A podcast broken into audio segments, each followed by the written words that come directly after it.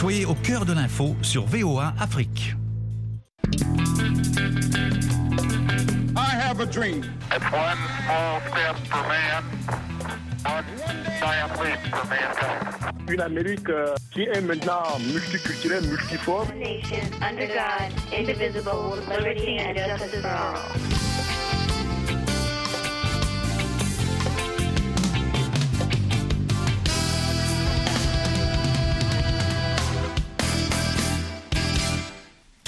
Mesdames, Messieurs, bonsoir. Ravi de vous retrouver euh, dans le cadre de l'Amérique et vous, édition de ce vendredi 15 septembre 2023. Vous êtes sur VOA Afrique. Nous émettons depuis Washington DC, ici aux États-Unis, la capitale fédérale. Et ce soir, nous parlons du G20. Les 9 et 10 septembre dernier a eu lieu le 18e sommet des chefs d'État et de gouvernement du G20 à New Delhi en Inde. Le groupe des 20, Forum de coopération économique internationale qui regroupe des pays divers comme les États-Unis, la Chine, la Russie, l'Indonésie, le Mexique, a admis en son sein l'Union africaine. Un acte qui témoigne de l'importance stratégique de plus en plus évidente du continent africain sur la sphère internationale. Nous en parlons avec nos invités et Herman, Herman Cohen, ancien secrétaire d'État adjoint des États-Unis en charge des affaires africaines. Bonsoir, Monsieur Cohen. Bonsoir, bonsoir. Nous avons aussi euh, le docteur Oumarou Balarabé, il est économiste. Bonsoir Oumarou. Bonsoir Monsieur Enfant, bonsoir à tous nos, à, à tous nos auditeurs. Voilà, nous espérons aussi avoir euh, le professeur Ngoy Tibambe. Il est enseignant des relations internationales à l'université de Lubumbashi. Nous les retrouvons dans quelques instants, juste après un petit, une petite pause.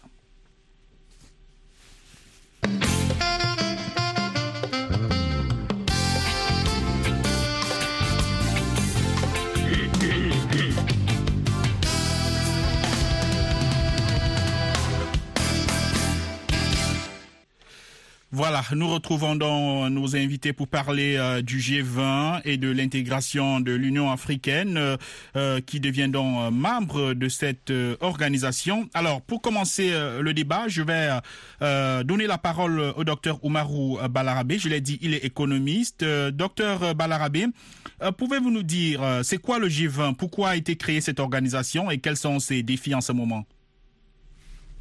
Euh, le G20 est tout d'abord, il faut le savoir, c'est un forum intergouvernemental, donc une, une sorte d'assemblée de, de, de gouvernements du monde qui s'est qui s'est organisé et qui normalement porte sur les porte sur les, les sujets de coopération internationale, les de coopération économique internationale. Alors j'ai bien dit que ce- c'est un forum, donc en fait c'est pas une entité formelle et qui, comme toutes les autres organisations internationales, est créée par un traité ou une convention multilatérale de de, de, de, de pays, mais c'est un forum pour essayer de tout, de contourner toutes les complexités, toute la complexité qui a adopté des résolutions sur le plan international et d'arriver à les mettre en œuvre. Et, et, et, et donc, il y a forum un tout petit peu informel qui, qui permet de, de répondre à ces enjeux-là. Donc, ça a été la crise asiatique qui a commencé, qui a démarré la mise en, place du forum avec les, c'était plutôt au départ un forum de ministres et de gouverneurs de banques centrales. Et puis, c'est devenu, après la crise mondiale des années 2008, un forum avec, euh, qui, se, qui, qui a un sommet de chefs d'État qui se réunit après l'Assemblée des, des, des, des ministres de Finances et de, des gouverneurs de banques centrales. Donc, c'est de la coopération internationale. C'est c'est autour des sujets d'économie mondiale, d'échange, de commerce international et de développement économique qu'il s'agit. Et, et c'est ça le, le fondement et le but même du, du, Du G20. Et les défis qu'il s'est assigné. Voilà. Euh, merci beaucoup, euh, docteur Oumarou Balarabé, de nous avoir présenté euh, le G20 et ses missions. Euh, je rappelle que nous avons été rejoints par le professeur Ngoy Tibambe Germain. Il est enseignant des relations internationales à l'université de Lubumbashi en RDC. Professeur, bonsoir et bienvenue. Euh, bonsoir, euh, monsieur le journaliste. Voilà. On vous retrouve euh, dans un instant. Euh, on vous retrouve dans un instant. On va d'abord donner la parole euh, à l'ambassadeur euh, euh, Herman Cohen, ancien secrétaire d'État adjoint des États-Unis en charge des affaires africaines. Alors, Monsieur Cohen, on vient de le docteur Oumarou Balarabé vient de nous présenter le, le G20. On va essayer d'analyser cette organisation sous une perspective américaine. Alors, quel est l'intérêt des États-Unis de faire partie du G20, un groupe qui comporte des pays comme la Russie et la Chine, les pays qui ne partagent pas toujours les visions politiques et économiques des États-Unis. Alors quel est l'intérêt des États-Unis à être membre d'une telle organisation? Les États-Unis ne regardent pas le, G20 comme une organisation politique. Euh, c'est surtout une organisation économique pour les exportations et les importations. Et pour les États-Unis, euh, certaines importations sont, indispensables. Euh, il faut pas, il faut pas perdre ces importations. Je vous, donne un exemple, le cacao. Euh, les Américains aiment beaucoup le chocolat euh, et on consomme beaucoup de chocolat aux États-Unis. Mais il y a seulement deux pays dans le monde où on peut, euh, on peut acheter le chocolat. C'est la Côte d'Ivoire et le Ghana. Et l'Amérique, c'est très important que ces deux pays continuent à exporter. Et même les États-Unis, il y a une société américaine qui a fait une usine pour pour euh, faire du chocolat. Euh, ça, c'est Mars Bars, euh, qui est qui est en Côte d'Ivoire.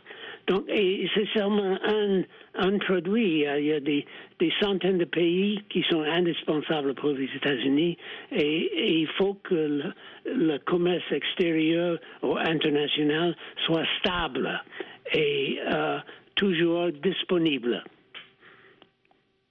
Merci beaucoup, euh, ambassadeur euh, Herman Cohen, de nous avoir situé hein, l'intérêt des États-Unis à faire partie euh, du G20. On retrouve le professeur euh, Ngoy Tibambe, Germain. Alors, professeur, l'Afrique du Sud est déjà membre du, du G20. Maintenant, c'est l'Union africaine qui fait son entrée dans ce groupe. Pourquoi, selon vous, les membres du G20 ont décidé d'accepter l'adhésion de l'Union africaine? Et pourquoi maintenant? Bon, Ce que je peux dire, c'est que Maintenant, c'est vraiment un moment favorable pour l'Afrique. Ce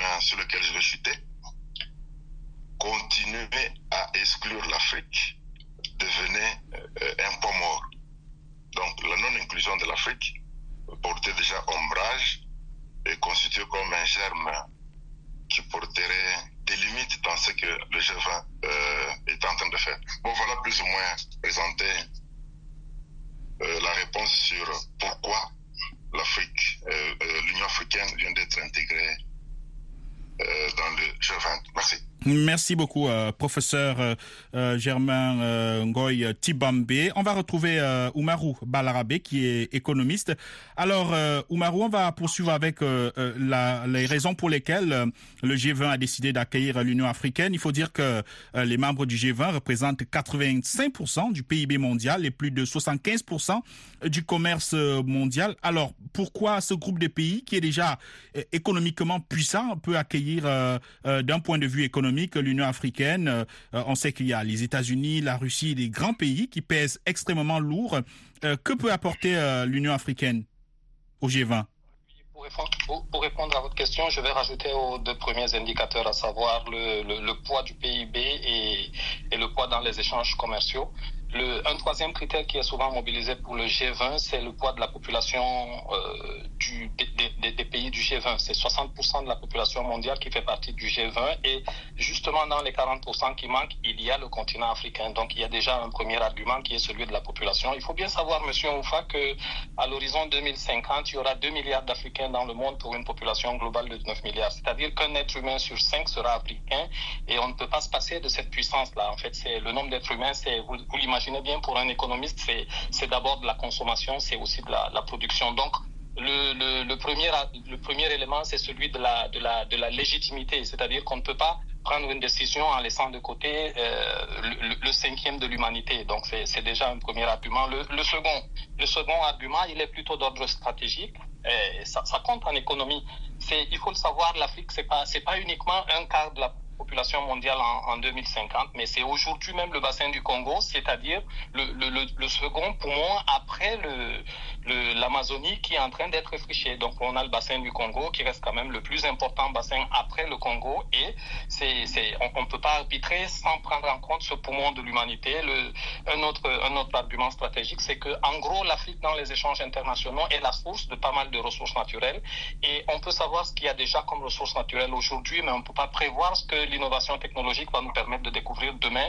Et cette diversité de l'écologie, des sols, du climat font que l'Afrique reste quand même un, enjeu stratégique majeur. Un dernier point que je vais euh, que je vais que je vais quand même vous citer, qui n'est pas des moindres, c'est que aujourd'hui le, potentiel de, production agricole est porté par l'Afrique parce que 60% des terres arabes dans le monde se trouvent en Afrique. C'est pour ça qu'on a une, course vers les, terres arabes. Vous avez des Chinois, des Américains et toutes les grosses firmes mondiales qui reviennent parce que la terre cultivable, la terre arabe, c'est l'un des facteurs de production dont on ne peut pas se passer parce que l'être humain doit manger. Et pour le moment, la, majeure, la totalité de la production alimentaire provient de la terre et l'Afrique a justement 60% de, de, de terres cultivables. Ce qu'il faut, ce qui fait que euh, le- le- les, grandes raisons qui ont motivé le choix du, du G20, c'est la légitimation. On ne peut pas décider sans le cadre de la planète et les, des raisons stratégiques que je viens de vous citer. Hmm. Merci beaucoup, euh, docteur Oumarou Balarabe. On retrouve euh, l'ambassadeur euh, Herman euh, Cohen. Alors, monsieur Cohen, euh, je vais vous permettre de dire un mot sur ce que l'Union africaine euh, peut apporter au G20.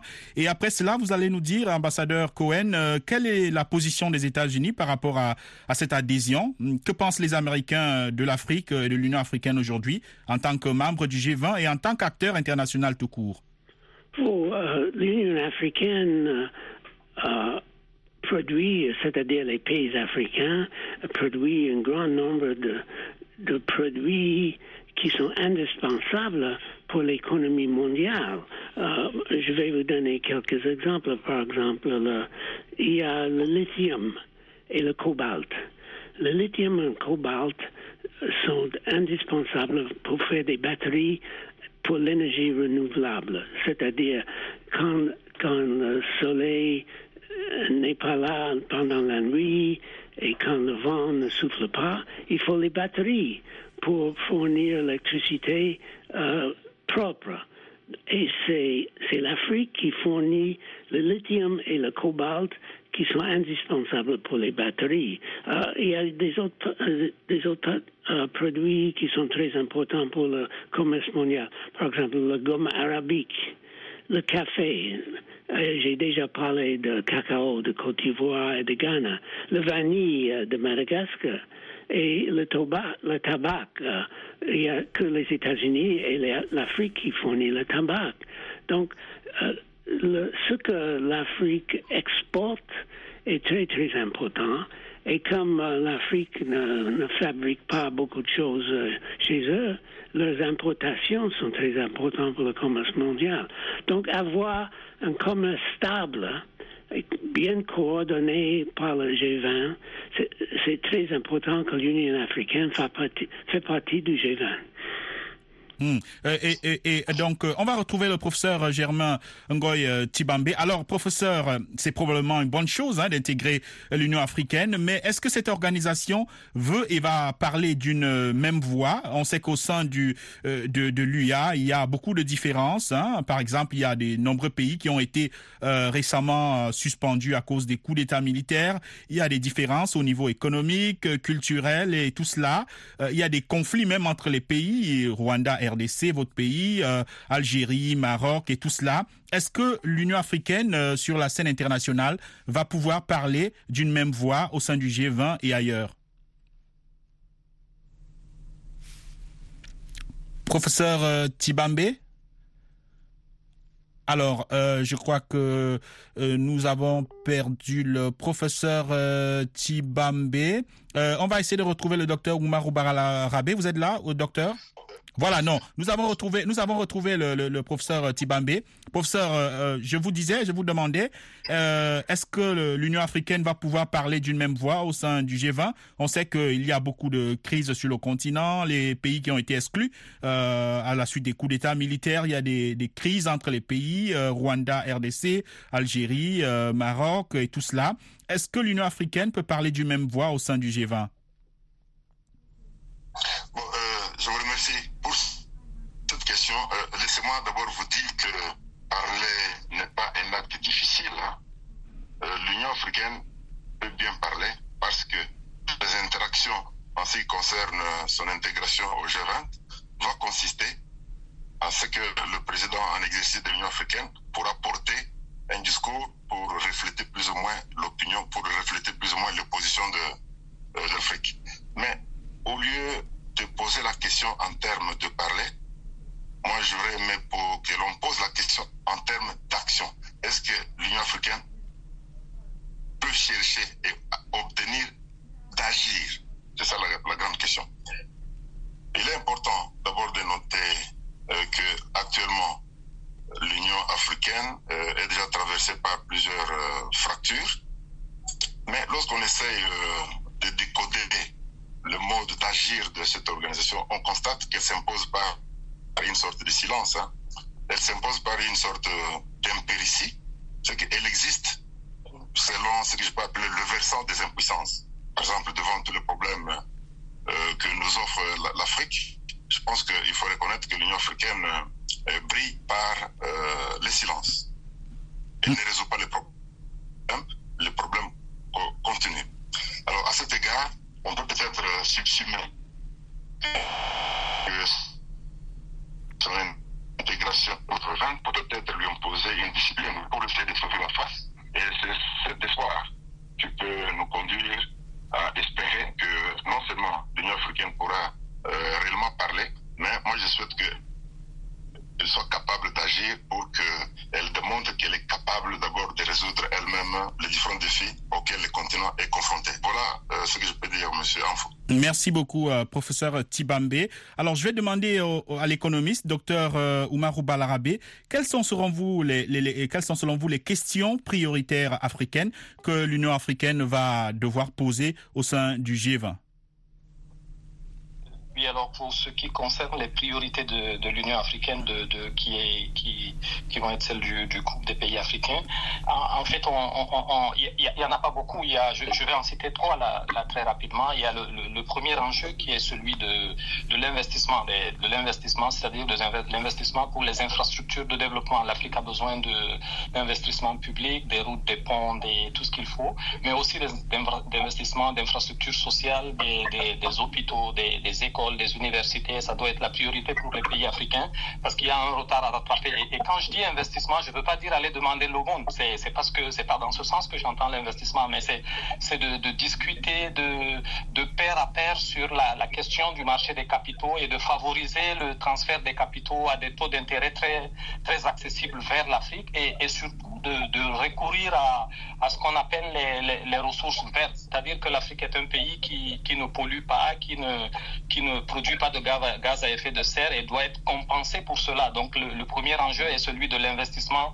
pour les infrastructures en Afrique. Le deuxième, qui va, qui va de soi, c'est celui de, l'industrialisation. Je, mentionne, je mentionne bien cet enjeu d'industrialisation parce que il faut pas que le, le, le, G20 se mette à prendre des décisions au profit du, du, des changements globaux et du changement climatique en oubliant le fait que l'Afrique a besoin de s'industrialiser autant que les autres pays et, en nous laissant prendre un départ d'une course où on a déjà un gros retard. Donc l'Afrique doit négocier fermement sur cette question d'industrialisation, non pas qu'elle va mettre en, péril la durabilité des, des, des, des système de production, non, mais, mais qu'elle va cette fois encore remettre en, remettre en question le fait que l'Afrique ne, ne pollue pas, ne produit pas de gaz à effet de serre et conséquemment, on doit lui permettre de développer l'industrie qu'il faut pour se nourrir d'abord et pour aller en concurrence sur les marchés internationaux avec les autres pays. Deuxième enjeu, donc, c'est l'enjeu de, de l'industrialisation des pays africains. Et le dernier enjeu, qui n'est pas le moins important, c'est celui de l'équité des échanges. Donc, en fait, l'Afrique doit échanger avec le monde. Savoir qu'aujourd'hui, l'Afrique représente 2% des échanges mondiaux.